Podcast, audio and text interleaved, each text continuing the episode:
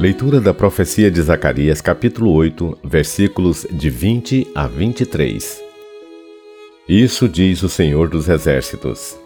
Virão ainda povos e habitantes de cidades grandes, dizendo os habitantes de uma para os de outra cidade: Vamos orar na presença do Senhor, vamos visitar o Senhor dos Exércitos, e eu irei também. Virão muitos povos e nações fortes visitar o Senhor dos Exércitos e orar na presença do Senhor. Isto diz o Senhor dos Exércitos.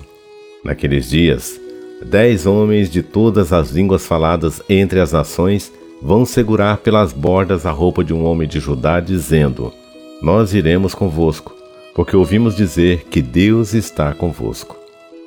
Palavra do Senhor.